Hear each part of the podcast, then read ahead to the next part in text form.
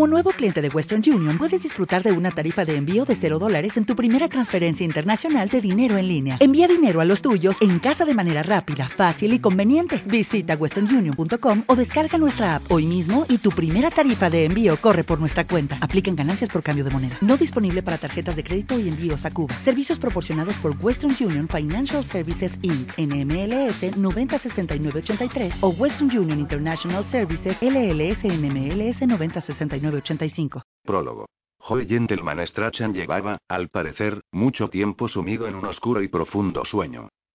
Joe Gentleman había dormido ese oscuro y profundo sueño mientras yo estaba hundido hasta las corvas en el sangriento lodazal de Italia. Mientras los aviones de la Luftwaffe pasaban rugiendo en lo alto para remodelar el plan urbanístico de Clydebank.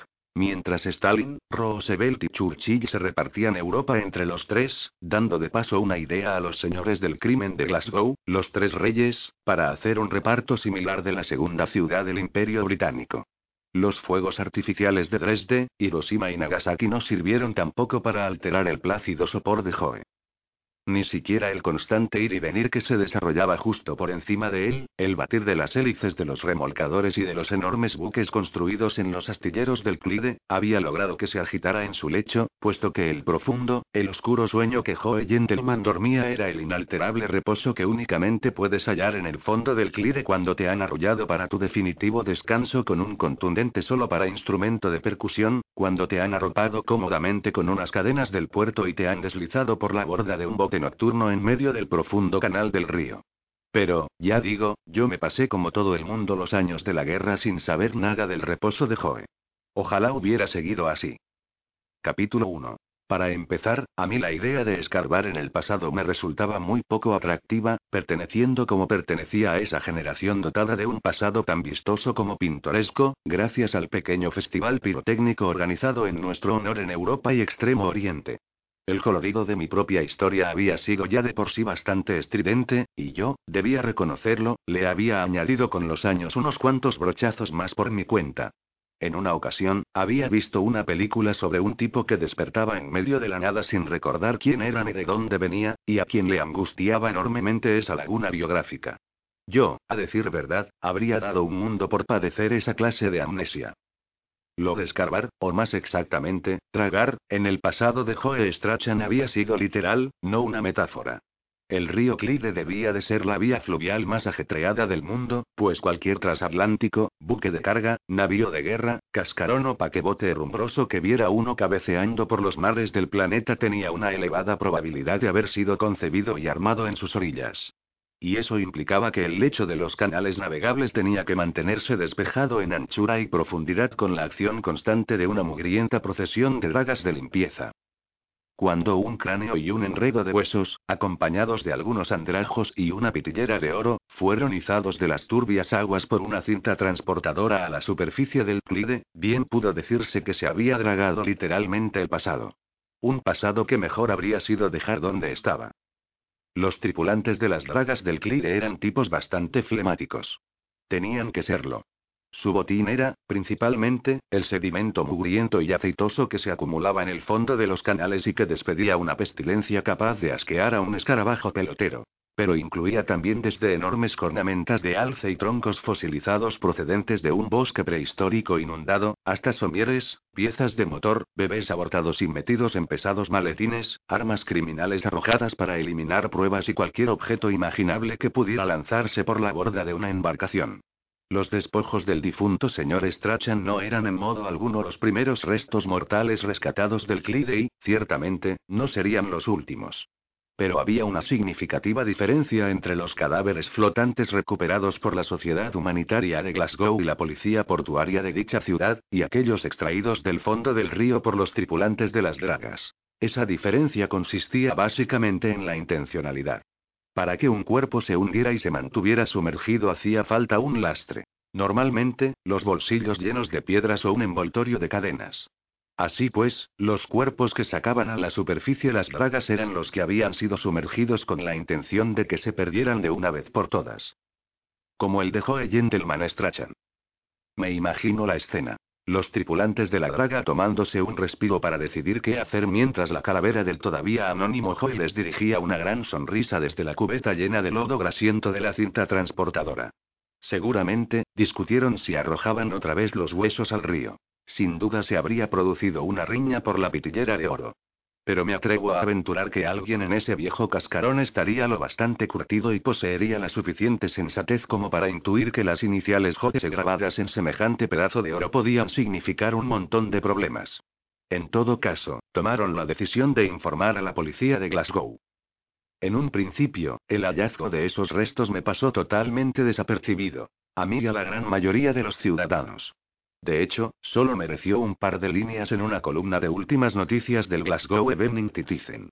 La trascendencia, ya se sabe, es algo que suele incorporarse a los acontecimientos a posteriori. Por acumulación. El significado de aquellos huesos, el del lugar donde reposaban y el de la pitillera con monograma pasaron inadvertidos unos días. Al fin y al cabo, no era tan infrecuente encontrar restos humanos en el Clyde. Más de un pescador bebido o de un poli de ronda cegado por la niebla habían calculado mal las medidas del muelle. Y también los remolcadores naufragados y algún que otro caso de botadura calamitosa habían contribuido a poblar aquellas aguas.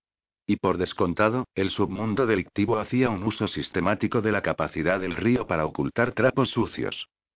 En cuanto a mí, yo tenía muchas otras cosas en la cabeza en aquel mes de septiembre de 1955. Estábamos en las postrimerías del verano más caluroso de Glasgow del que hubiera noticia, lo cual, hay que reconocerlo, tampoco es una gran hazaña. Como ser el mayor amante de Yorkshire, la persona más alegre de Edimburgo o el filántropo más generoso de Aberdeen. Aún así, el verano del 55 había superado de largo al anterior, y las temperaturas, según la ofuscada prensa local, llegaron a ser tan altas que derretían el asfalto. En todo caso, más allá de la veracidad de las estadísticas térmicas, recuerdo ese verano por su atmósfera acre y pegajosa. El espeso y viscoso aire olía a metal recalentado, y el reluciente cielo se veía veteado por los densos humos impregnados de partículas de las fábricas y los astilleros. Hiciera el tiempo que hiciera, el elemento básico de Glasgow era el carbón, e incluso en mitad de la calle te sentías como si caminaras por la nave de una fundición. Y ahora estábamos cambiando de estación. El verano empezaba a transformarse en otoño, estación que raramente se daba en esta ciudad. El clima del oeste de Escocia estaba proverbialmente suavizado por la corriente del Golfo, de manera que el tiempo solo pasaba, por lo general, de ligeramente cálido y húmedo en verano a ligeramente fresco y húmedo en invierno. La industria pesada de la ciudad, con su constante expectoración de humo, le prestaba además a Glasgow un clima urbano único fuera cual fuese la estación, con lo que el otoño quedaba confinado normalmente al calendario y a esos amasijos parduzcos de hojas empapadas que taponaban las alcantarillas. Este año, sin embargo, al haber sido precedido por un verano tan notable, el otoño dejaba sentir su presencia. Los padres fundadores de la ciudad, una pandilla benevolente, habían decidido aliviar el hacinamiento en míseras casas de vecindad, al que habían condenado a la mayoría de glasgowianos, con la creación de grandes parques abiertos al público. Y este año había sido el primero en el que yo había visto un incendio de colores rojos y dorados en las copas de los árboles. Claro que un montón de cosas eran distintas ese año. Por primera vez desde que había alquilado mi oficina en Gordon Street, la estaba utilizando como mi centro principal de trabajo. Acababa de resolver tres casos de divorcio y uno de desaparición, y me estaba ocupando de la seguridad en el transporte semanal de las nóminas de uno de los astilleros. Me sentía especialmente satisfecho de este último contrato. Hawk Ferguson, mi contacto en la policía de Glasgow, había respondido por mí. Lo cual no era poca cosa, considerando que él conocía la relación que yo había mantenido con gente como John Micoen el Guapo, o como Martillo Murphy, ambos figuras principales del clan de aficionados al pasamontañas. Pero Ferguson y yo formábamos parte de esa lúgubre masonería de posguerra cuyos miembros se reconocían entre sí, sencillamente, por haber sobrevivido a la picadora de carne. Yo no sabía cuál había sido la historia de Hawk, ni se lo preguntaría jamás, como tampoco él me preguntaría la mía, pero sí sabía que debía de parecerse más a la oscura Edad Media que al siglo de las luces. Igual que la mía. También sabía que Ferguson me consideraba un tipo recto y, al menos comparativamente. Había habido una época en la que yo habría respondido por él con parecida seguridad. Lo veía como uno de los pocos polis de Glasgow por quien podía poner la mano en el fuego y asegurar que no se hallaba bajo soborno ni practicaba ninguna clase de doble juego. Pero mi fe en él se había deteriorado hacía cosa de un año y, de todas formas, incluso en mis mejores momentos, no tenía demasiada tendencia a ver el lado bueno de la gente. Haber obtenido ese contrato para la entrega de las nóminas era importante sobre todo porque había hecho un gran esfuerzo para mantenerme alejado de los tres reyes. Cohen, Murphy y Snedon, el triunvirato de gánsteres que controlaban todo cuanto valiera la pena controlar en la ciudad, aun cuando la paz entre ellos fuese tan frágil como la castidad de una corista. No había realizado más que unos pocos trabajos para ellos y, a menudo, no del todo legales, pero me habían permitido establecerme en Glasgow al ser desmovilizado. Y ese tipo de misiones, además, encajaban mejor conmigo en aquel entonces, todavía bajo la sombra de la montaña de mierda de los tiempos de guerra que acababa de dejar atrás. Ahora, en cambio, así lo esperaba, las cosas habían empezado a cambiar. Yo estaba empezando a cambiar. Me había preocupado, eso sí, de hacer saber a todos aquellos que debían saber lo que me estaba encargando del transporte de las nóminas de una empresa en particular, y que era capaz de desarrollar una prodigiosa memoria si alguien intentaba asaltarnos. Mi mensaje era, que nadie ponga las manos en mi territorio, o si no, y seguro que mi aviso tenía a los tres jefes criminales más temidos de Glasgow temblando de pies a cabeza. En realidad, casi me esperaba y me temía alguna propuesta para hacer la vista gorda, pero hasta el momento no se había producido ninguna. Igual que Job Ferguson, cada uno de los tres reyes sabía que yo era un tipo recto. Comparativamente, al menos. En todo caso, como decía, el hallazgo de un montón de huesos en la cubeta de una draga no removió al principio las aguas tranquilas de la conciencia colectiva glasgowiana. Aunque una semana después, empezó a salpicar. A salpicar a base de bien. Los periódicos no hablaban de otra cosa. Hallado en el río el cuerpo del ladrón de la exposición Imperio. Tras 18 años, resuelto el misterio de la desaparición de Joseph Strachan. El botín del audaz robo de la exposición de 1938 todavía no ha sido recuperado. Joe Gentleman Strachan era anterior a mi época. Claro que también lo eran Zeus y Odín, y yo había oído hablar de los tres. El mundillo de Lampa de Glasgow tenía más mitos y leyendas que la antigua Grecia, y Strachan se había convertido en una imponente figura en el folclore de aquellos que pretendían ganarse la vida de un modo deshonesto. Mientras leía el artículo recordé que había oído susurrar su nombre con veneración a lo largo de los años. Pero como mi relación con la segunda ciudad del Imperio Británico se había iniciado solo al concluir la guerra, cuando fui desmovilizado, Strachan nunca había sido una figura destacada de mi educación sentimental. Me constaba, no obstante, que antes de la guerra se habían producido una serie de robos, los mayores de la historia de Glasgow, que habían culminado con el perpetrado en 1938 en la exposición Imperio. Todos ellos atribuidos a Joe Gentleman. Atribuidos, aunque nunca se hubiera probado. También había oído decir que si Strachan hubiera seguido dando vueltas por estos pagos, aunque no fuera pendiendo del extremo de una soga, por el asesinato de un policía, seguramente habría sido el cuarto rey de Glasgow. O tal vez, incluso, el único rey de Glasgow, mientras que Cohen, Murphy y Snedon habrían tenido que conformarse con un simple feudo bajo su corona. Pero resultaba que se había producido ese robo de espectacular audacia, con el saldo de un policía muerto, y que Joe Gentleman había desaparecido repentinamente sin dejar rastro. Lo mismo que el botín de 50.000 libras. Nadie había creído entonces que Strachan estuviera muerto. Más bien pensaron, de acuerdo con el halo mítico y heroico de su creciente leyenda, que había entrado en el Balaya de Lampa de Glasgow, lugar que muchos tomaban por un chalet de lujo en la costa de Bournemouth o de algún sitio parecido. Todo lo cual no tenía, a decir verdad, nada que ver conmigo y revestía escaso interés. Hasta que recibí una visita de Isa y Violet. Capítulo 2. Nunca las ve uno venir. O al menos se diría que yo nunca las veo venir. Hasta que Isa y Violet alegraron mi oficina con su hermoso parecido, el año me había ido bien. Muy bien. Contaba con una lista de clientes y con un impecable libro de contabilidad que presentar ante el inspector de Hacienda o ante el inquisitivo policía de turno para demostrar que mi actividad era totalmente legal. Bueno, como mínimo mucho más que uno o dos años atrás. Y el tipo de casos de los que me ocupaba exigían más de mis meninges, tampoco demasiado, a decir verdad, que de mis puños. Vamos, que no me obligaban a liarme a trompazos en cualquier callejón con un matón de poca monta. Lo cual era bueno. Últimamente, había hecho un verdadero esfuerzo para no acalorarme más de lo debido. Uno puede traerse de la guerra cosas muy diversas. muchos hombres volvieron con enfermedades venéreas contagiadas por las putas de Alemania o de Extremo Oriente, que transmitieron a su vez, sin cobrar, a sus fieles esposas. Otros regresaron con una colección de trofeos robados a los cadáveres. Yo volví con un temperamento explosivo y una tendencia a expresarme con elocuente brutalidad física. La verdad era que en ocasiones me había dejado llevar un poco por el entusiasmo.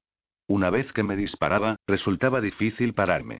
Mientras servía en la primera división canadiense en Europa, mis superiores habían alentado abiertamente ese rasgo.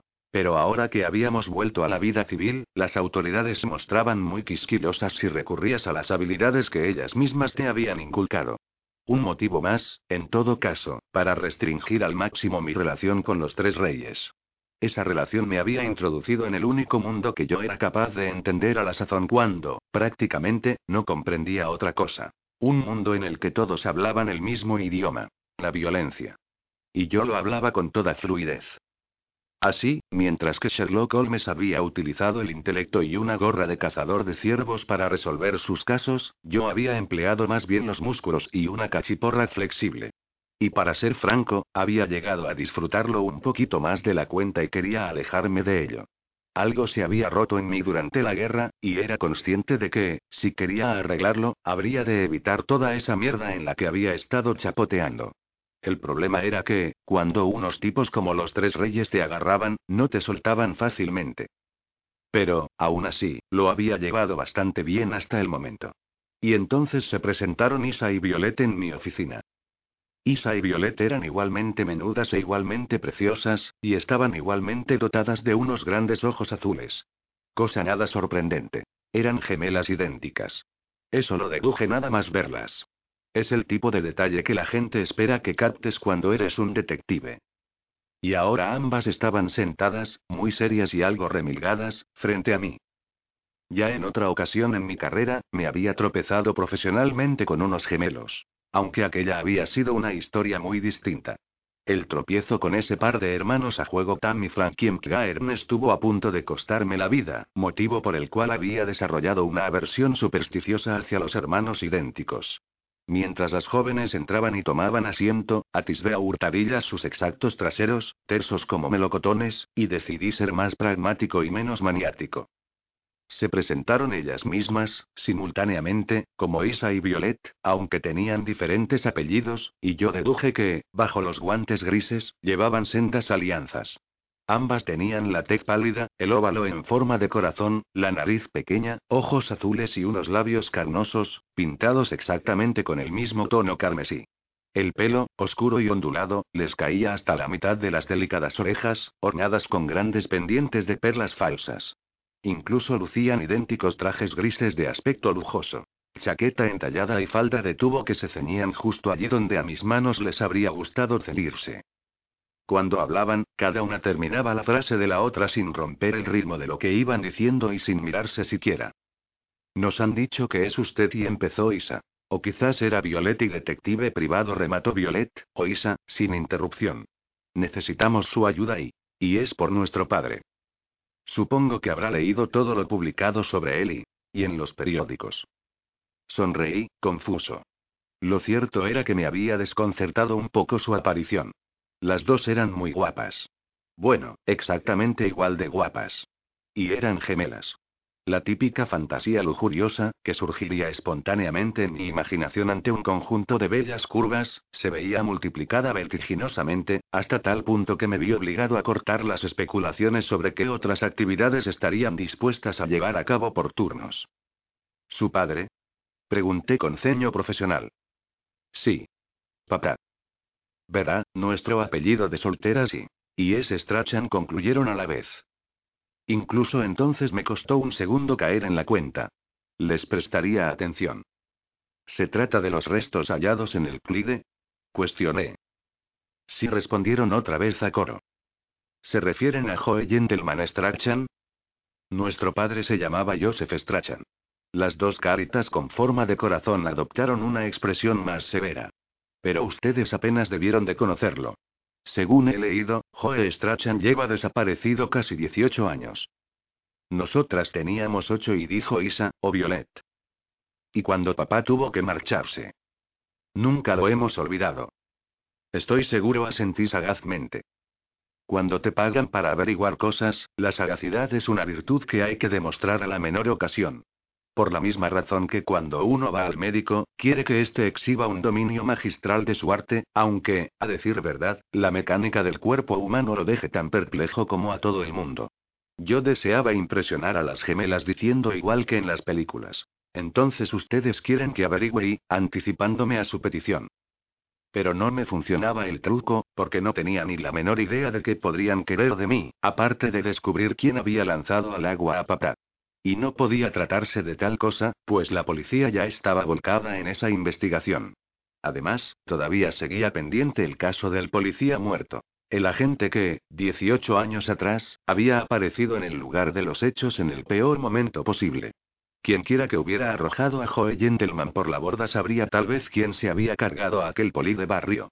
La policía de Glasgow no se caracterizaba por su inteligencia, y si el caso había sido demasiado para ellos dos décadas atrás, no me los imaginaba ahora sacando nada en claro. Y yo aún sacaría menos. Bien, ¿y qué puedo hacer por ustedes? Apagué por un instante la bombilla de mi omnisciente sagacidad. Ellas alzaron sus bolsos simultáneamente, se los pusieron en el regazo, los abrieron y sacaron sendos fajos idénticos de billetes, que colocaron en silencio sobre el escritorio. Ambos fajos, que hacía un momento abultaban en sus bolsos, tuvieron un efecto similar en mis ojos, que poco faltó para que se me salieran de las órbitas. Los grandes billetes del Banco de Inglaterra estaban nuevecitos. Y eran de 20. Un billete de un valor demasiado elevado para ponerlo, digamos, en el mostrador de un tugurio de pescado con patatas. Por un instante creí que se trataba de un anticipo y, a juzgar por el grosor de los fajos, ya me veía trabajando en exclusiva para las gemelas los próximos tres años. Cada año recibimos esto y, el 23 de julio y, mil libras exactamente. Cada una de nosotras. No pude resistir la tentación de coger un fajo con cada mano, solo para tantearlos, obedeciendo a un impulso similar al que había sentido al ver entrar a las dos hermanas. ¿Durante cuánto tiempo? Pregunté moviendo los fajos como si los sopesara. Desde que papá se marchó. Nuestra madre recibía el dinero para nosotras todos los años y luego, cuando cumplimos 18, nos llegó directamente a nosotras. ¿Su madre también recibe dinero para ella? Mamá falleció hace un par de años y... Y pero antes, recibía la misma cantidad. Y mil libras al año. Lamento la pérdida que han sufrido y farfullé. Tras una pausa apropiada, solté un largo silbido. Tres mil libras al año es una cantidad considerable, añadí. Lo era sin lugar a dudas, especialmente en una ciudad donde el salario medio oscilaba en torno a las siete libras semanales. ¿Y dicen que siempre llega el 23 de julio? Sí. Con un día o dos de diferencia y... ¿Y si cae en domingo y... Y por ejemplo.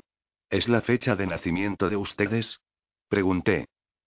No dijeron simultáneamente, y percibí una idéntica reticencia en el rostro de ambas. Entonces, ¿qué tiene de significativo el 23 de julio? Las gemelas se miraron antes de responder. El robo y. Y en 1938 y. Y en la exposición Imperio. Fue el sábado 23 de julio cuando tuvo lugar el robo y. ¿Capta usted la dimensión y. y de nuestro enigma? Preguntaron ambas jóvenes. Yo me arrellané en mi butaca y entrelacé los dedos frente a mí sagazmente, mientras pensaba en cuánto me gustaría verles los enigmas. La verdad era que me estaba debatiendo en mi interior. Ya había adivinado a primera vista que Isa y Violet eran gemelas y sentía que, por un día, debería haber bastado con esa deducción olmesiana. Aunque en el rostro de ambas percibía una decepción idéntica. Nosotras entendíamos que papá hubiera tenido que irse y, y después de todos aquellos líos y, y pero sabíamos que cuidaba de nosotras y... Y al ver que nos mandaba dinero todos los años y... Entonces comprendí. El hallazgo de los restos del hombre en el río significaba que Joe Gentleman Strachan había permanecido 18 años en un estado de reposo definitivo. Y que yo supiera, en el fondo del Clyde no había servicio de correos. Así que ustedes quieren saber quién les ha estado enviando el dinero, si no era su padre. Exacto, dijeron Isa y Violeta una. A menos que los restos humanos que han encontrado no sean de su padre Jin Shinue. Dos cabezas idénticas se menearon con idéntica y lúgubre certeza. La policía nos enseñó la pitillera y, y la reconocimos las dos a la primera y, y la recordábamos con toda claridad y, Y nuestra madre siempre decía que papá no iba a ninguna parte sin su pitillera. ¿Pero esa es la única prueba? Pregunté. No y, y encontraron ropas y, y podridas y hechas jirones y, y pero pudieron descifrar las etiquetas y, y eran de los sastres de papá y, y nuestro padre siempre fue muy puntilloso con los establecimientos donde compraba la ropa y, ¿qué me dicen de los archivos dentales? Inquirí. Ambas me miraron confundidas, sin comprender, cosa que no debería haberme sorprendido. Aquello era Glasgow, al fin y al cabo. Nuestro padre era alto y, y un metro ochenta y, y la policía dice que los huesos de las tibias correspondían a una persona de esa estatura. Asentí. Un metro ochenta era mucho para Glasgow. Yo mismo era alto en esta ciudad y medía exactamente lo mismo. Les tendía regañadientes los fajos. Isaac Newton había formulado la idea de que cualquier masa, ya fuese una taza de café o una montaña, e incluso la Tierra, poseía su propio campo gravitacional. Siempre me parecía, no obstante, que el dinero ejercía una fuerza irresistible que no guardaba proporción con su masa. Y yo, como cuerpo sometido a atracciones gravitacionales, era cualquier cosa menos inamovible. He de decirles, señoras, comenté, que no es aconsejable que anden por las calles de Glasgow con esa suma de dinero encima. Ah, no pasa nada. exclamó Isa. El marido de Violet, Robert, nos ha traído en coche. Nos disponemos a depositar el dinero en el banco Clydesdale que queda a la vuelta de la esquina.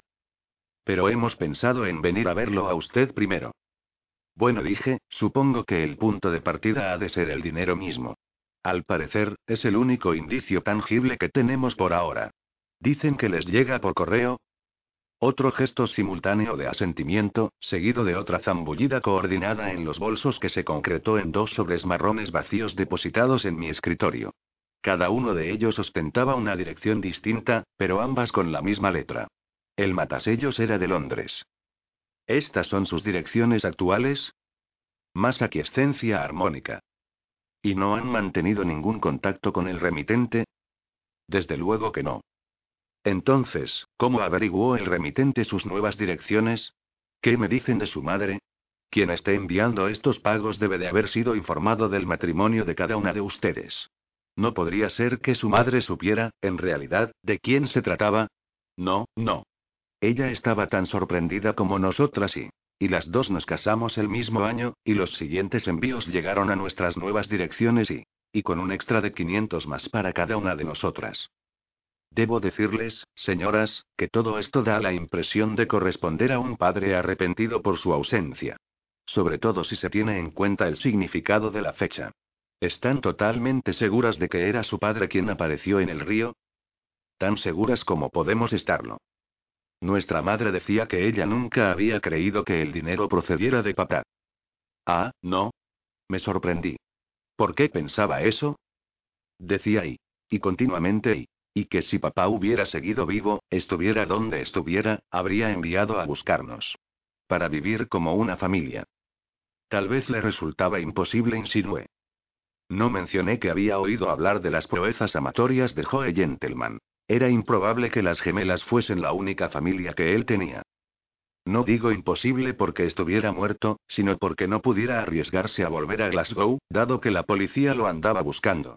Tres mil libras al año es una cantidad muy elevada, y no creo, con el debido respeto, que puedan tener ustedes un benefactor anónimo tan dadivoso. Ellas fruncieron el entrecejo y yo simplifiqué mi vocabulario para situarlo al nivel de aquella ciudad. A veces utilizo términos más sofisticados de lo conveniente. ¿Está diciendo usted que no cree que fuese papá quien apareció en el río?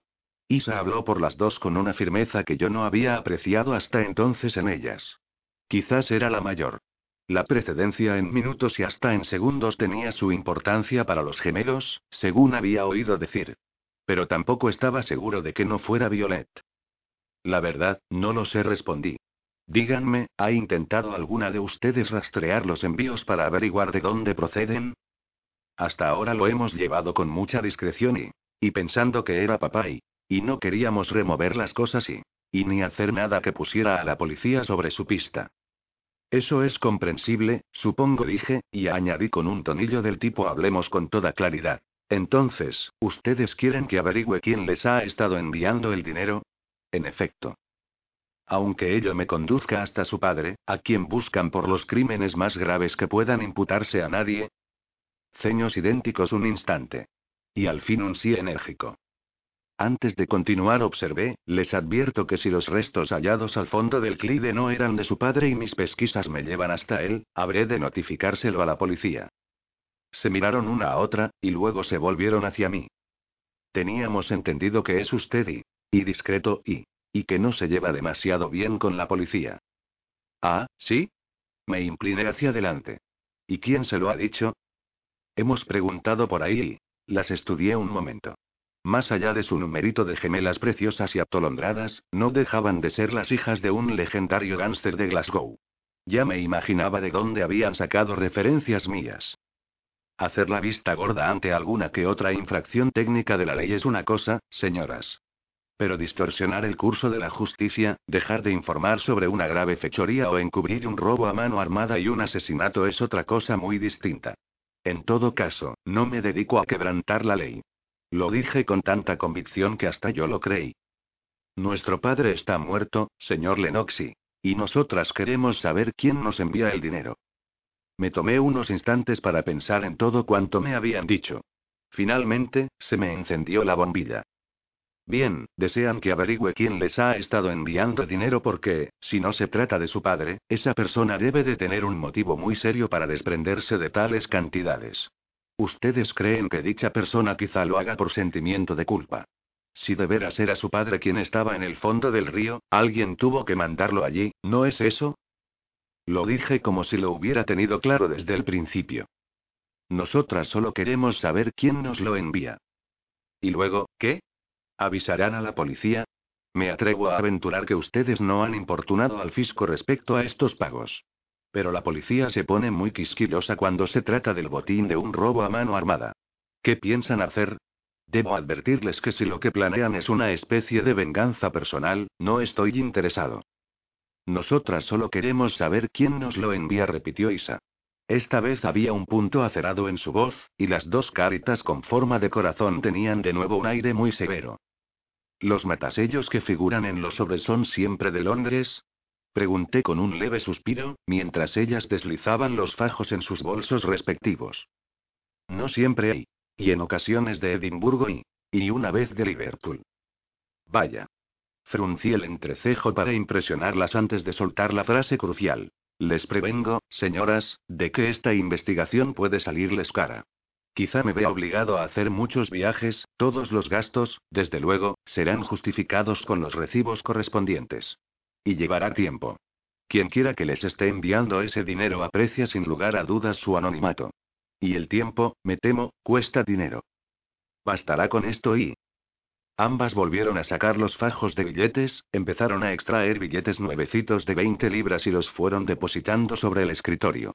Al final, cada muchacha debía colocado ante mí seis retratos de la reina. Y para empezar, si necesita más, solo tiene que comunicárnoslo. Observé las 240 libras. La irresistible fuerza había encontrado un cuerpo sensible a su gravitación. Vamos a ver qué puedo averiguar, dije, y sonreí con mi sonrisa más obsequiosa.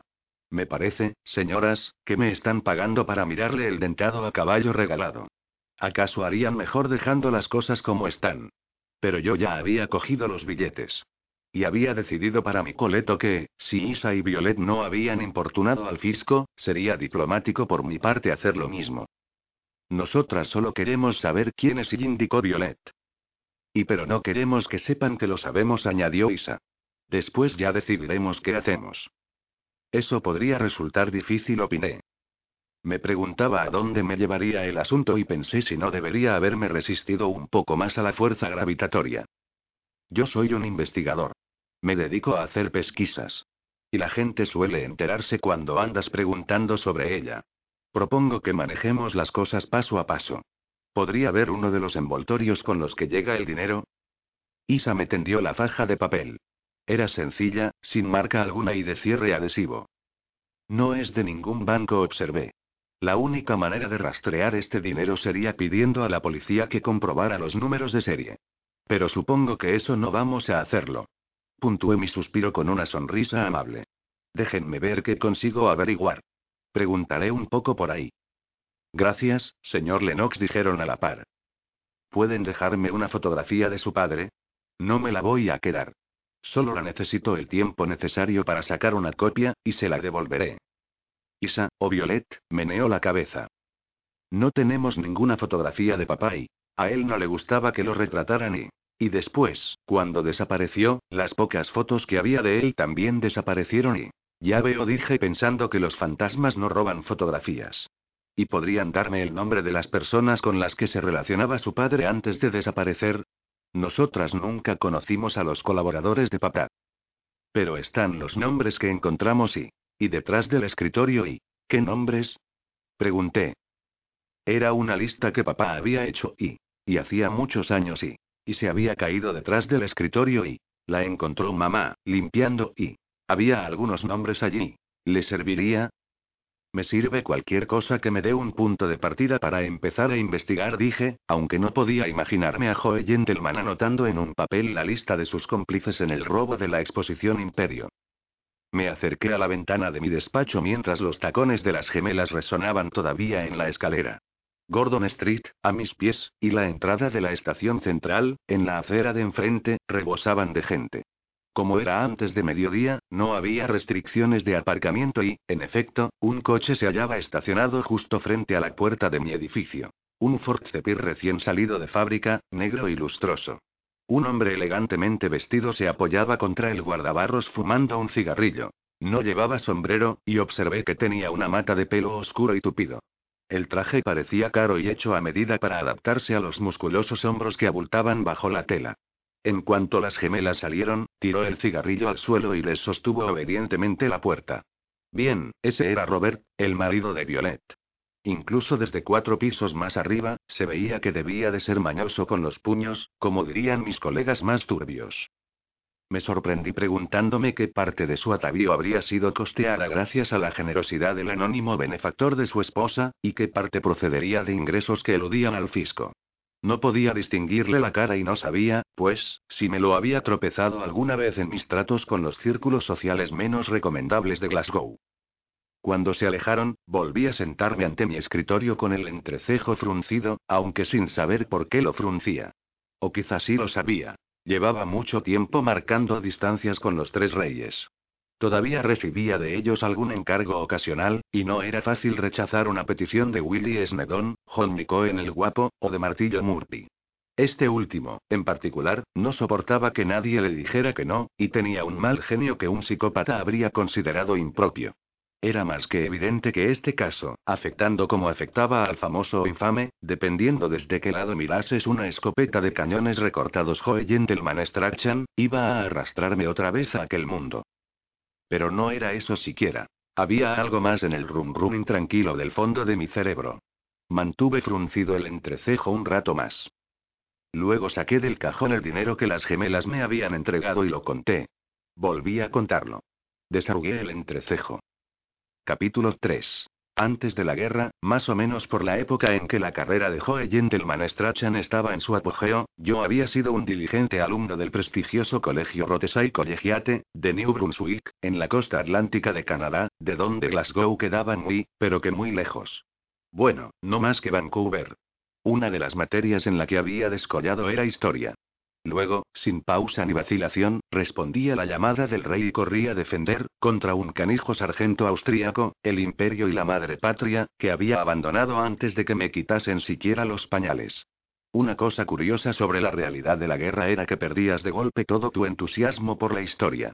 Ver morir a los hombres en el barro, dando gritos, llorando o llamando a sus madres, te embotaba las ganas de memorizar fechas de batallas y de conocer los momentos gloriosos de los conflictos pasados.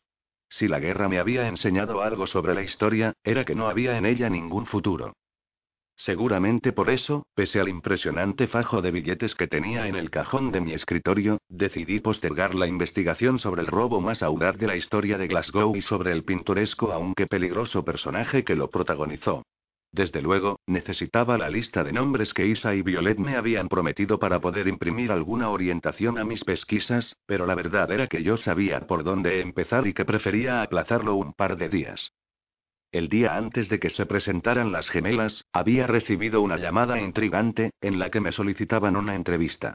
La voz masculina al otro lado del teléfono tenía ese acento relacionado normalmente con Kelvin Side. Nasal, afectado y de vocales tortuosamente articuladas para compensar con disimulo el acento de Glasgow.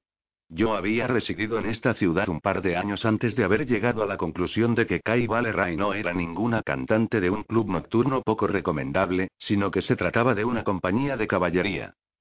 El comunicante en cuestión, siempre expresándose con frases alambicadas y abundancia de polisílabos, se identificó como Donald Fraser, abogado, y me dijo que me agradecería que pasara a verlo por su oficina, en Saint Vincent Street, para tratar un asunto sumamente delicado. No estaba en condiciones, añadió, de divulgar telefónicamente nada más. Renuncié a exigir más detalles y accedí a reunirme con él. Como investigador privado había descubierto que algunas personas morían de ganas de contarte su historia, y el único motivo de que se pusieran en contacto contigo era contártela, pero también había aprendido que necesitaban su tiempo para sincerarse, y que en cierto modo esperaban que tú los sonsacaras. Lo cual a mí se me daba bastante bien. De hecho, había pensado más de una vez que mi destreza habría podido emplearse con igual provecho si me hubiese licenciado como especialista en enfermedades venéreas. Seguramente, habría tenido que escuchar historias menos sórdidas. No le había insistido a Fraser para que me facilitara más información por otro motivo, y era que me resultaba conocida la firma en la que trabajaba como abogado. Para un investigador privado, los abogados de la ciudad constituían una fuente clave de trabajos legales. Procesos de divorcio, sobre todo, para los cuales la ley escocesa requiere que un miembro intachable de la sociedad como yo testifique que una persona ha hecho uso con quien no debería de un miembro no tan intachable en tales y tales circunstancias. Cuando se fueron Isa y Violet, me quedaban aún un par de horas libres antes de mi cita con Fraser. Levanté el auricular y le rogué a la operadora que me pusiera con Bell 3500, el número de la jefatura de policía, en Saint Andrews Square, y luego pedí que me pasaran con el inspector Hawk Ferguson. ¿Te apetece una empanada y una pinta? Le pregunté. ¿Qué quieres, Lennox? Se oía de fondo el tableteo de una máquina de escribir. Me imaginé a un fornido y glander de mejillas rubicundas tecleando con dos dedos el entrecejo fruncido y la lengua asomada por la comisura de los labios. ¿Qué quiero? El placer de tu compañía, desde luego. Y una empanada y una pinta. Pero no me obligues a concretar todavía y primero tengo que mirar la carta del Orsead. ¿El Orsead? Bufó Ferguson. No me preguntes por qué, pero siento el deseo de maltratar mi sistema digestivo. Ya. Y el mío, por lo visto. ¿Por qué no nos ahorras la indigestión y me dices sin rodeos lo que quieres? Un poco de charla, nada más. ¿Nos vemos allí en media hora? Ferguson asintió con un gruñido y colgó. Dar palique no era precisamente su fuerte. Escocia contaba con dos pasatiempos nacionales, los únicos asuntos que despertaban verdadera pasión en el alma escocesa: el fútbol y el consumo de alcohol. Cosa curiosa, eran tan rematadamente malos en lo primero como extraordinarios en lo segundo. Igual que los irlandeses, parecía que los escoceses llevarán inscrita en su ser una sed prodigiosa. Siendo presbiterianos, sin embargo, sentían la necesidad de atemperar, contener y regular cualquier cosa considerada placentera, encajándola dentro de unos estrictos horarios. La ingesta matinal de alcohol solo estaba permitida legalmente, pues, entre las once y las dos y media. Por las tardes, los bares podían abrir únicamente desde las cinco hasta las nueve y media. Y los domingos, abstinencia. Existían, por supuesto, clubs de todo tipo que se las arreglaban para esquivar las normas, pero los escoceses en general habían aprendido a consumir cantidades impresionantes de alcohol a una velocidad pasmosa. Por ese motivo, cuando entré en el Orsead a la una, el bar estaba a rebosar. Apenas podías moverte y había tanto humo en el ambiente que te escocían los ojos. Era el típico pub céntrico de Glasgow a la hora del almuerzo, o sea, gorras de lana mayormente, entreveradas con algún que otro traje de raya diplomática. Divisé a Hawk Ferguson y me abrí paso entre el océano de bebedores. A trancas y barrancas, llegué a la barra y apoyé los codos. ¿Cómo va, Hawk? Dije jovialmente y en voz bien alta, para hacerme oír pese al alboroto reinante. No nos dimos la mano. Nunca nos la dábamos. ¿Llevas mucho esperando? Observé que no tenía ninguna bebida delante. Me estaba aguardando para pedir la primera ronda. Me imaginé que yo pagaría la segunda y la tercera.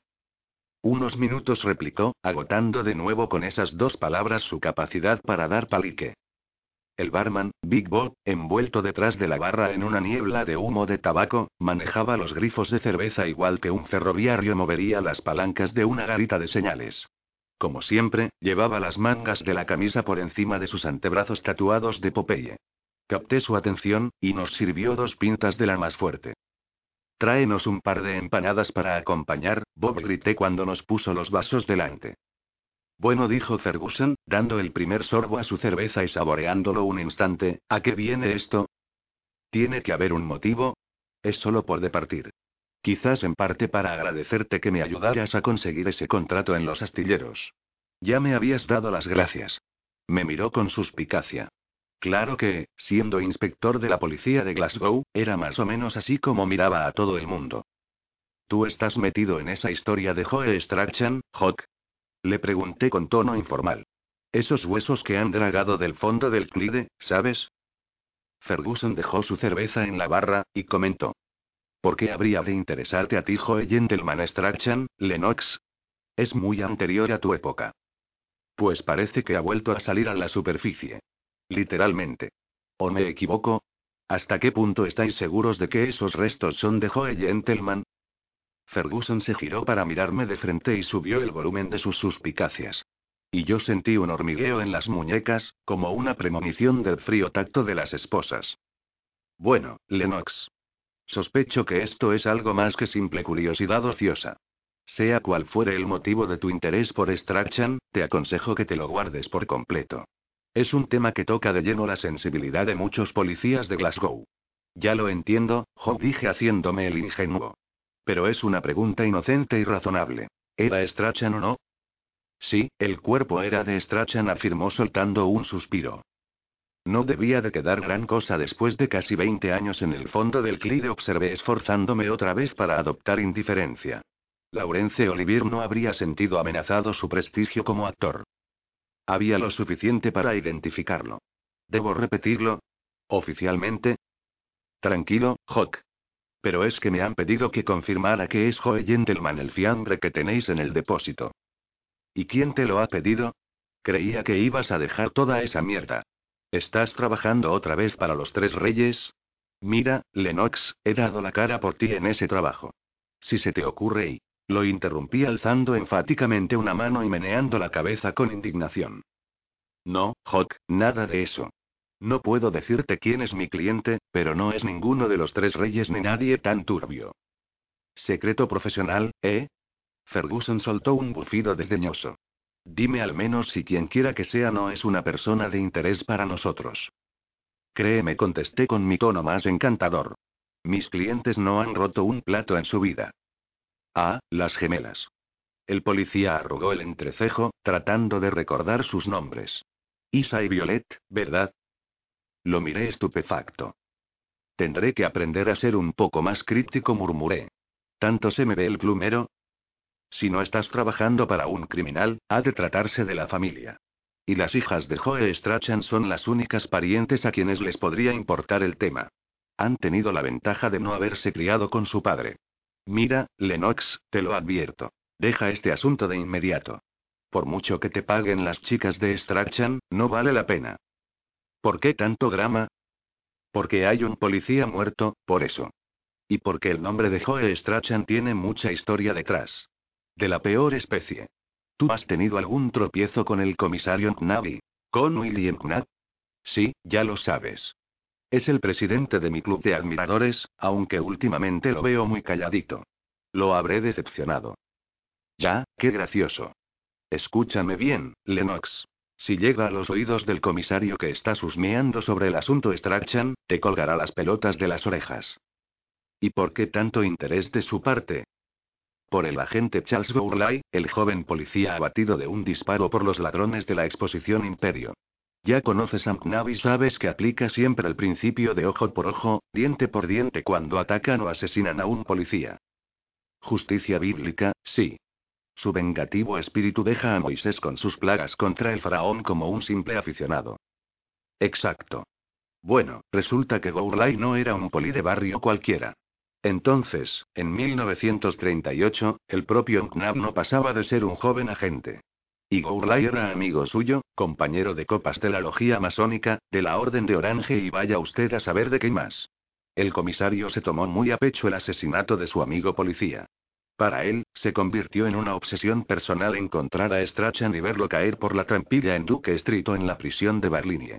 Ahora que Strachan ha aparecido en el fondo del Clyde, Knapp siente como si a él y al verdugo se les hubiera privado de la oportunidad de hacer justicia. Pero quizá no fue Strachan quien mató a la gente. Tal vez el que se ventiló a Gourlay, se lo ventiló también a él. La cara de Ferguson se ensombreció bruscamente. Escucha, Lennox, tú y yo tragamos nuestra buena dosis de mierda durante la guerra. Los dos sabemos lo que significa estar en un sitio donde la vida humana vale muy poco. Pero nunca más vuelvas a hablarme del asesinato de un policía en esos términos. Nadie se ventiló a la gente Gourlay. Fue asesinado mientras cumplía con su deber. Asesinado a sangre fría por un matón que sabía que iba desarmado y no podía defenderse. Yo no soy William Knapp, pero siento lealtad por mis compañeros. De acuerdo, Hockey, no pretendía ofender. Alcé las manos para aplacarlo. Había sido una torpeza por mi parte expresarme al modo. El cuerpo de policía de Glasgow constituía un grupo muy unido y extremadamente susceptible cuando se trataba de alguno de los suyos. Daba igual si tu colega recibía sobornos, bebía más de la cuenta o no era un tipo de fiar. Bastaba con que fuese un poli de la ciudad. Por encima de todo, tú cuidabas de los tuyos. Y esperabas lo mismo a cambio. De todas formas, te das cuenta de que es posible, ¿verdad, Hawk? Tal vez Strachan no fue el asesino. Pero él estaba detrás de todo el asunto. Él lo planeó, reunió a la banda y dirigió la operación. Tenía el mando. Por tanto, fue instigador y encubridor del crimen. Al morir ese agente, Strachan se puso automáticamente la soga al cuello. No importa quién apretara el gatillo. Además, hubo un testigo. Y dijo que había sido el tipo más alto de la banda el que había disparado. ¿Un testigo? Un par de bebedores apartaron de un empujón a Ferguson, y él puso mala cara. Habíamos mantenido la conversación casi a gritos para oírnos, y ahora adoptó una expresión exagerada de hastío.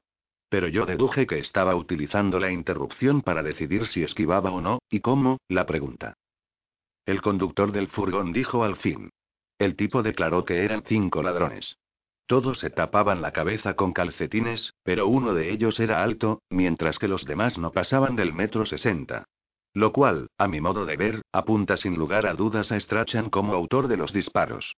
A lo mejor no es tan misterioso que Joe Gentleman acabara durmiendo ese oscuro y profundo sueño. Él le puso la soga alrededor del cuello a cada uno de los miembros de la banda. Y quizás ellos se lo hicieron pagar. ¿Cómo sabes que se trataba de Strachan siquiera? Yo creía que nunca llegó a saberse quiénes integraban la banda de la exposición Imperio. Strachan y Ferguson volvió a hacer una pausa mientras Big Bob nos ponía delante dos platos, cada uno de ellos con una pequeña empanada redonda de carne situada en el centro de un viscoso charco de grasa. Strachan desapareció justo después del robo. Se esfumó. Y no era, precisamente, un tipo que no destacara. ¿Eso es todo? Joder, Hawk. Nosotros sabemos que estaba en el fondo del Clyde. Es lo menos destacable que se me ocurre. Podría ser pura coincidencia que lo hubieran tirado por la borda, coincidiendo más o menos con el robo. Tienes razón. No conocemos la identidad de los otros miembros de la banda. Pero eso mismo apunta a Joe Gentleman. Él era un obseso de la seguridad. Nunca pudimos atrapar a ese hijo de puta porque nadie se iba de la lengua si trabajaba con él. Nadie conocía por anticipado dónde iba a darse el golpe, ni cuándo, ni quién formaba parte del equipo. Si algo puedo decir en su favor es que, a la hora de planear y ejecutar robos a gran escala, era el mejor. Nadie se le aproximaba siquiera. Aunque no hubiera desaparecido, él habría encabezado la lista de sospechosos por el golpe de la exposición Imperio. Una lista de un solo nombre. Además, ese golpe fue únicamente una parte del asunto. El de la triple corona. La triple corona. Yo ya conocía la historia, pero a veces ser un forastero ayudaba. Podías alegar ignorancia, y la gente te acababa contando más de lo que había pretendido. Así lo llamaban los más veteranos. Los que tenían años suficientes para recordarlo. Fueron tres robos de gran magnitud cometidos en rápida sucesión, pero planeados hasta el último detalle. Y hay muchas probabilidades de que estuvieran vinculados con otra serie de pequeños golpes que tuvieron lugar unos meses antes. Ensayos previos, dicen, con el fin de preparar a la banda para los grandes golpes. ¿Y el más importante de los grandes fue el robo de la exposición Imperio? Los blancos de los tres robos eran muy distintos, pero todos se llevaron a cabo con precisión militar. El primero fue el Banco Nacional de Escocia, en Saint Vincent Street. 20 mil libras en nóminas y vete a saber cuánto más se llevaron de las cajas de seguridad. Después, un furgón que transportaba el dinero de los salarios al astillero con ella, en Scottstown. La clase de operación de la que tú te encargas ahora. Los muy cabrones llevaban uniformes de policía en ese robo. 32 mil. Y luego se sacaron el premio gordo. La exposición Imperio. 50 mil. Solté un largo silbido y, probablemente, me mostré más impresionado de lo que me convenía ante Ferguson. 102 mil libras en total era una suma enorme de dinero, más aún en el Glasgow de antes de la guerra. No era de extrañar que todo el mundo hubiera dado por sentado que Joe Gentleman había escenificado su desaparición. Con ese dinero podías emprender una lujosa vida en cualquier parte, y todavía te sobraría para comprar el silencio de los demás. Era más que suficiente, también, para poder enviar 3.000 al año. Pura calderilla. ¿Y tú estás seguro de que fue siempre la misma banda? Completamente.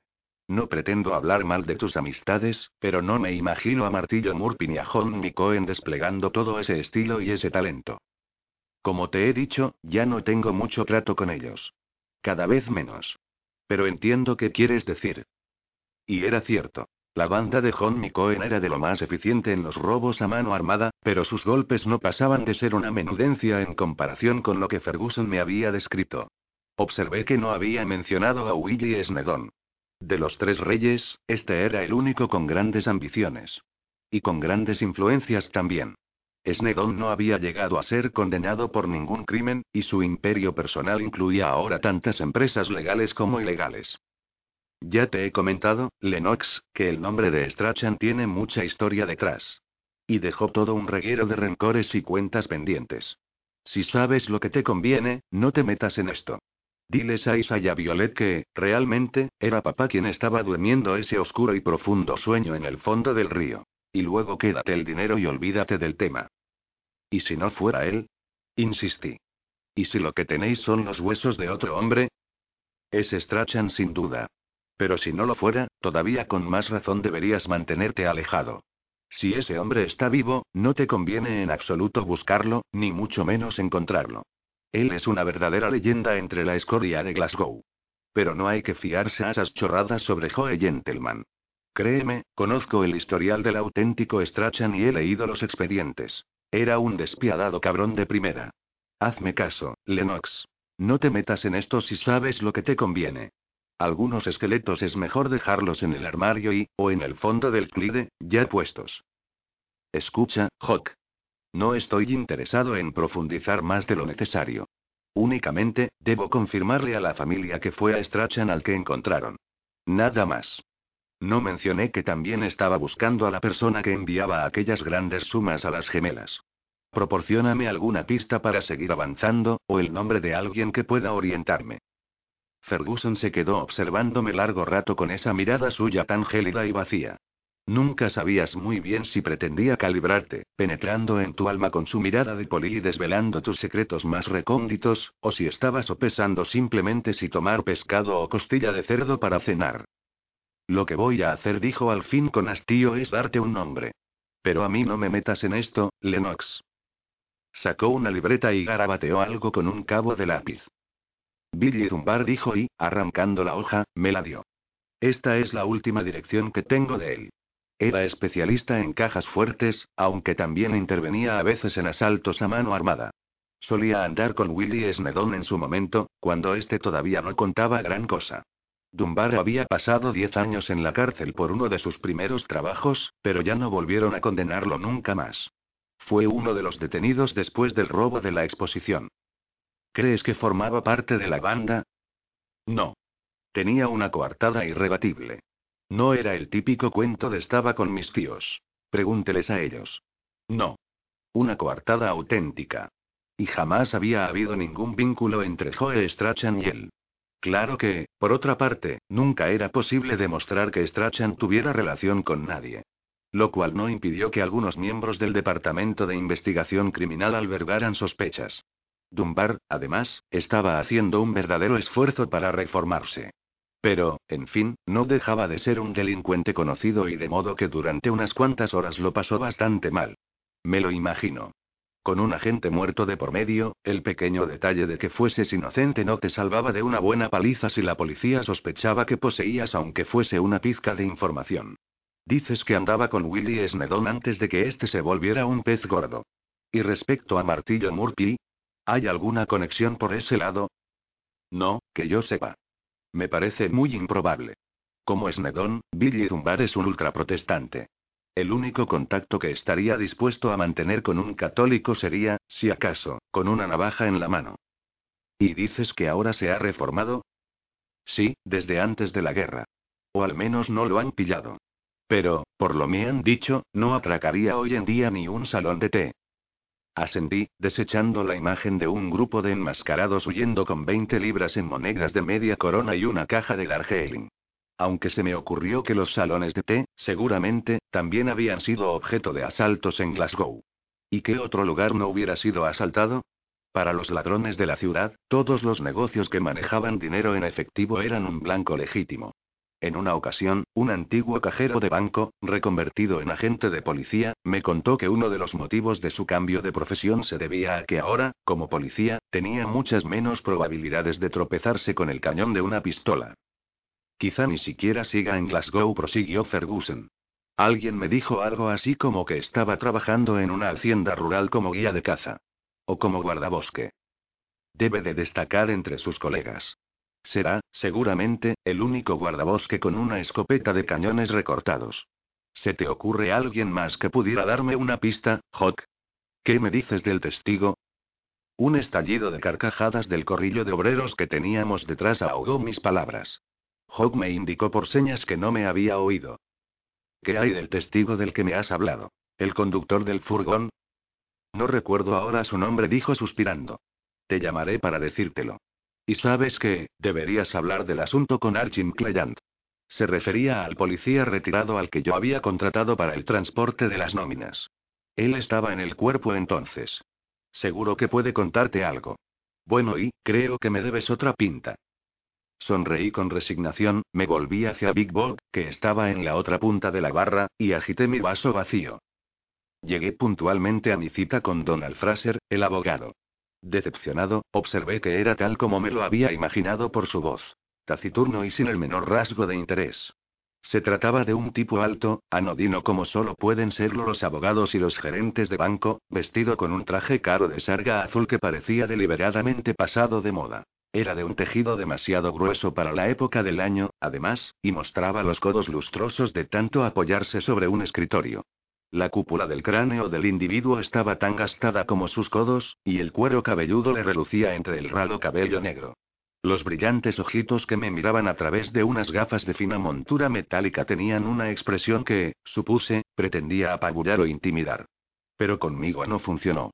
Empleó la mitad del diccionario para indicarme que tomara asiento, cosa que hice, quitándome el sombrero y colocándomelo en una rodilla. Me facilitó su nombre de modo fortuito el señor George Meldrum, un colega mío, dijo Fraser. Conozco al señor Meldrum, respondí sin añadir que me extrañaba que tuviese relación profesional con él. Todo el mundo había oído hablar de George Meldrum, por supuesto. Era el abogado defensor más rimbombante de Glasgow y había representado a los miembros más destacados del AMPA, siendo su principal cliente Willie Snedon, uno de los tres reyes. Meldrum era esa clase de bicho untuoso que maltrataba siempre que podía a la gente, pero que ante Snedon desplegaba un servilismo que habría avergonzado a cualquier laméculos con algo de dignidad. Agradezco su recomendación, dije, como si de veras lo sintiera. Bueno, y el tono de Fraser indicaba que no se había tratado de una recomendación, sino más bien de un recurso ingrato pero inevitable. El señor Meldrum me asegura que puedo confiar en su discreción.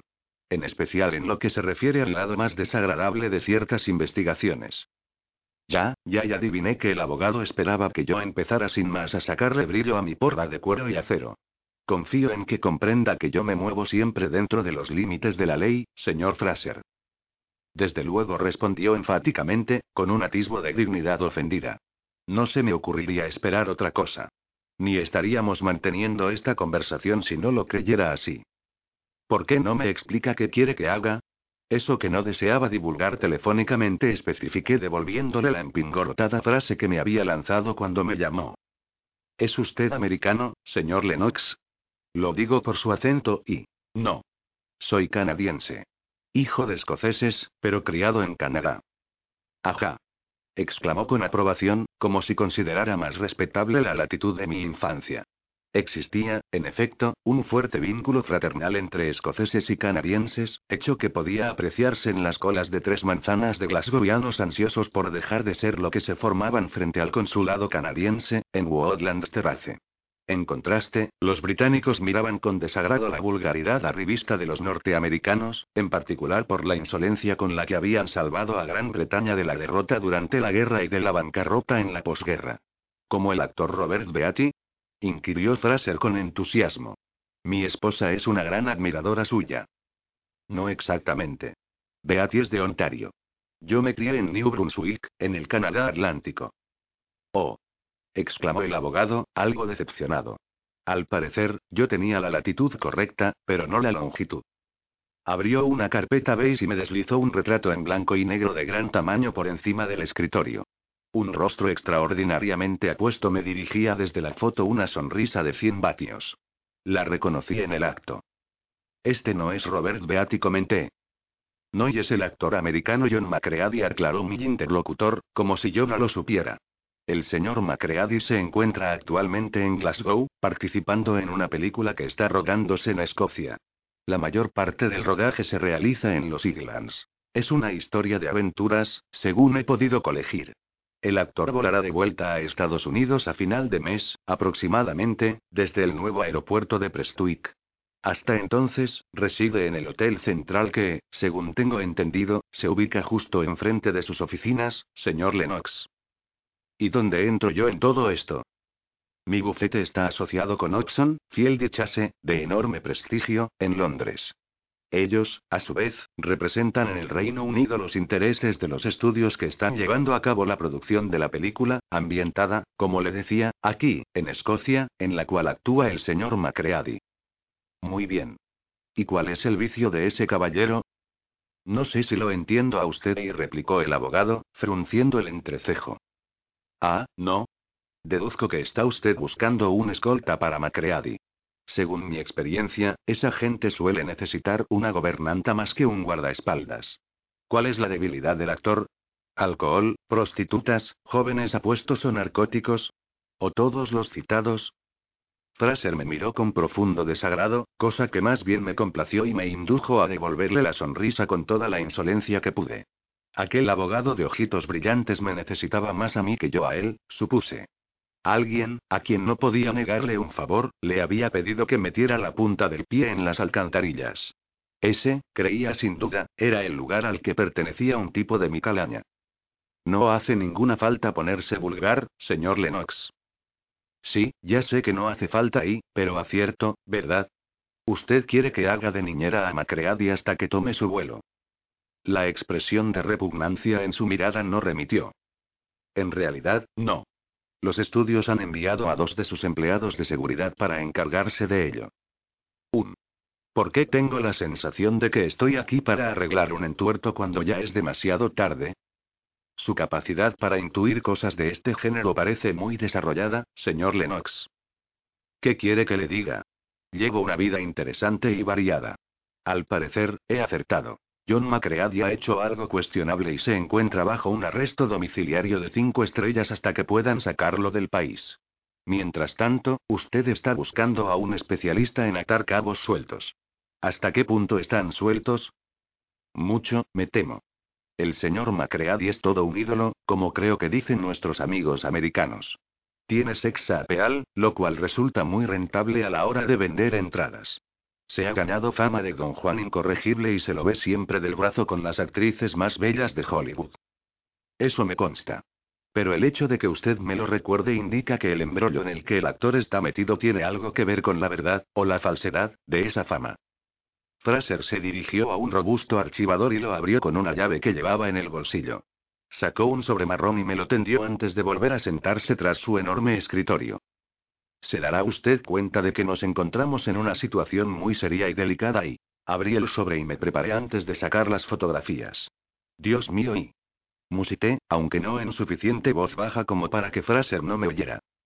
En efecto, y la voz del abogado se había henchido de maliciosa satisfacción. Me había impresionado con ese aire cínico de estar de vuelta de todo, señor Lennox, pero observo que la cosa tiene un límite. Supongo que ha reconocido a quien aparece en las fotografías con el señor Macready. Las observé en silencio. Durante unos instantes me resultó difícil asimilar aquello. El joven caballero que aparecía en las imágenes agachado bajo Macready no parecía tener los mismos problemas, obviamente, para asimilarlo todo. No sigo las crónicas de sociedad, pero claro que lo reconozco. Es el único hijo y heredero del duque de Strathclorne, ¿no? Creo que es un noble linaje que se remonta y ojeé las fotos lo más aprisa posible, aunque no lo bastante para evitar que se me revolviera el estómago. ¿Chantaje? Pregunté por fin. Sí. En la práctica, sí. La persona que tiene en su poder las fotografías no oculta su identidad y se cuida mucho de formular sus exigencias de tal forma que puedan parecer una amenaza. De hecho, alega muy convencido que la divulgación de estas imágenes es un asunto de interés general. A menos que alguien se las compre. Exacto. No me imagino al picturegoero Aleverybody sacando a la luz esta escena bajo el título. Estrella de Hollywood penetra el círculo íntimo de la alta sociedad. La otra y parte, digamos, tiene aún más que perder. ¿Cómo es que no lo chantajean a él? La otra parte, como dice usted, y su familia no conocen la existencia de estas fotos. Todavía. Supongo que comprenderá que las repercusiones serían muy graves. Ellos cuentan con el poder suficiente para que no aparezca en la prensa británica la menor alusión al asunto. Los medios de comunicación americanos, en cambio, le sacarían el máximo partido. No necesito señalarle, estoy seguro, que la sodomía y el ultraje a la moral pública constituyen graves delitos. Haría falta mucha sangre fría para atreverse a chantajear a un miembro de la familia real, aunque se trate de un miembro periférico. Fraser recogió las fotografías del escritorio y volvió a meterlas en el sobre. Comprenderá, señor Lennox, que tiene ahora en su conocimiento una información que muy pocos llegarán a tener jamás. Si le cuenta a alguien lo que ha visto, yo negaré tajantemente la existencia de las fotografías, las cuales, ya se lo adelanto, no permanecerán en esta oficina, y, dado el estatus de la otra parte implicada, se ganará usted la animadversión de personas e instituciones infinitamente más peligrosas que aquellas con las que se relaciona en la actualidad. Era la amenaza más prolija que me habían hecho en mi vida. Pero resultó eficaz. No sé si quiero verme implicado, murmuré. La verdad era que no estaba seguro. Esto queda muy lejos de mi terreno. Entiendo perfectamente que se sienta así. Estoy autorizado a hacerle un pago de 50 libras si decide no aceptar el encargo. A cambio, le pediré que me firme una declaración comprometiéndose a no comentar nada de lo hablado. ¿50 libras? Sonreí, incrédulo. Por favor, no dude en llamarme siempre que tenga un trabajo rechazable. Si acepta el encargo, estoy también autorizado a hacerle un pago en efectivo de mil libras, en el bien entendido de que cobrará otras cuatro mil al recuperar los negativos. Y debo añadir que, realmente, agradeceríamos su ayuda profesional en este asunto, señor Lennox. Solté otro de esos largos silbidos que las grandes sumas de dinero parecen suscitar en mí. ¿Cinco mil? No lo entiendo.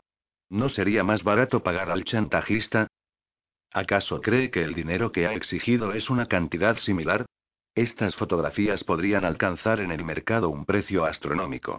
Y naturalmente, un chantajista es un chantajista. No importa cómo lo presente él. No me imagino ni por un momento que el asunto vaya a concluir para siempre si cumplimos sus demandas iniciales. Pero incluso si no hubiese demandas adicionales, no contaríamos con la garantía de que todas las copias y todos los negativos hubiesen sido destruidos.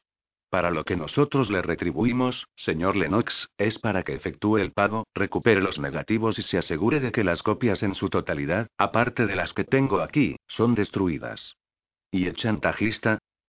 Con franqueza, señor mío, nosotros desearíamos que el responsable de estas fotografías llegue a ser consciente, plena e inequívocamente, de la seriedad de nuestros propósitos. Comprendo. El halo de rectitud del abogado empezaba a desvanecerse. Después de todo, parecía que iba a tener que sacarle brillo a mi porra. No sé qué le habrá contado George Meldrum, señor Fraser, pero yo no soy un matón a sueldo. Aunque estoy seguro de que el señor Meldrum, dadas sus relaciones, conoce a mucha gente mejor cualificada para este tipo de trabajo y... Fraser alzó una mano y me dijo. Esta no es tarea para un matón, señor Lennox. Me han asegurado que es usted un exoficial y un hombre de considerable inteligencia, que suele darle, además y, un enfoque enérgico a su trabajo. Usted ha visto las fotografías y se da cuenta de la gravedad de la situación. Necesitamos a alguien capaz de conducirse con decisión, pero también con discreción.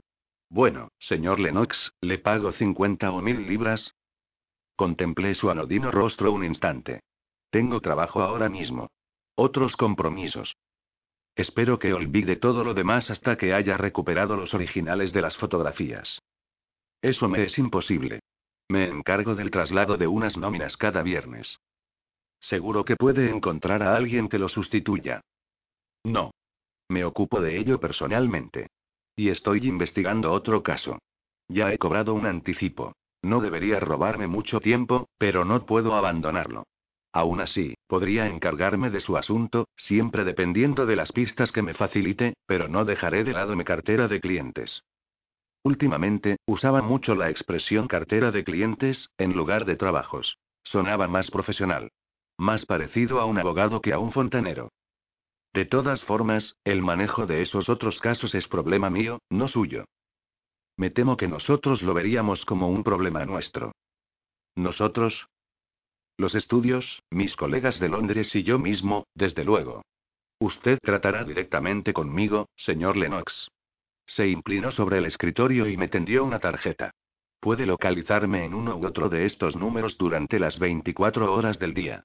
Si ha de informarme de algo, quiero saberlo de inmediato. Desde luego. Escuche, señor Fraser, estoy plenamente dispuesto a asumir el caso, pero le repito que no puedo comprometerme a trabajar en ello en exclusiva. Me observó unos segundos con sus brillantes ojitos de picapleitos. Muy bien aceptó, como consintiendo a un niño, aunque advertí entonces que no le quedaba otro remedio. Quienes formarán parte de aquel nosotros estaban desesperados. Ha dicho que conoce la identidad del chantajista. Paul Downey. Es fotógrafo, por así decir. Y al parecer, aspirante a actor. Ahora ha desaparecido y ha dejado instrucciones para que todas las ofertas para su exclusiva, como él dice, sean remitidas a un apartado de correos de la oficina postal de Wellington Street. Hurgó otra vez en el sobre. Aquí tiene su última dirección conocida y una fotografía de él. Relativamente reciente según me han hecho saber. Observé la foto. Downey era un joven de poco más de 20 años y tenía el aire celtibérico de un católico de Glasgow. Pelo oscuro y tez pálida. Había algo vagamente afeminado en su apariencia. El pelo un poquito demasiado largo, aunque no al estilo Teddy Boy. Los ojos grandes y claros, una boca delicada y el mentón redondeado. El señor Downey también es un Fraser dejó la palabra flotando en el aire. Está metido en ese mundo. Ya y reflexioné un momento. ¿Y dice que la otra parte implicada no conoce la existencia de las fotos? Correcto. ¿Cuánto tiempo exactamente va a permanecer Macready en Glasgow? Le queda ya muy poco que hacer en el rodaje propiamente dicho, pero ha de llevar a cabo otras tareas antes de su regreso. Tareas de carácter técnico y publicitario. Definitivamente, está previsto que regrese a su país a principios del mes próximo. Tiene reservado un vuelo de la British Overseas que sale de Prestwick. Si quiero avanzar en la investigación, tendré que hablar con él. Supongo que lo entiende, ¿no, señor Fraser? Ya me imaginaba que le haría falta, señor Lennox. Por eso he preparado este programa detallado del resto de su estancia en Escocia. Su ayudante personal es la señorita Brison. Aquí lo tiene y me entregó una hoja de papel. No hay manera, supongo, de soslayar la necesidad de que aborde usted directamente el asunto con el señor Macready. Me temo que no. Esas fotos que me ha enseñado no fueron realizadas deprisa y corriendo. Huelen a montaje premeditado. Quienes las tomaron sabían lo que se hacían. Y teniendo en cuenta con quién se estaba divirtiendo Macready, deduzco que eran plenamente conscientes de lo que estaba en juego. Tendré que hacerle a Macready algunas preguntas incómodas. Ya sé que esto que voy a decirle no le interesa ni lo incumbe, señor Lennox, pero, en mi opinión, por desagradable que resulte para cualquier persona honrada ese aspecto de su vida, John Macready es un buen hombre. Estoy seguro de que es un devoto feligrés. Por lo que he podido apreciar en las fotografías, no cabe duda de que sigue al menos un principio cristiano. El abogado frunció el entrecejo inquisitivamente. Me ha parecido que cree sinceramente que es mejor dar que recibir.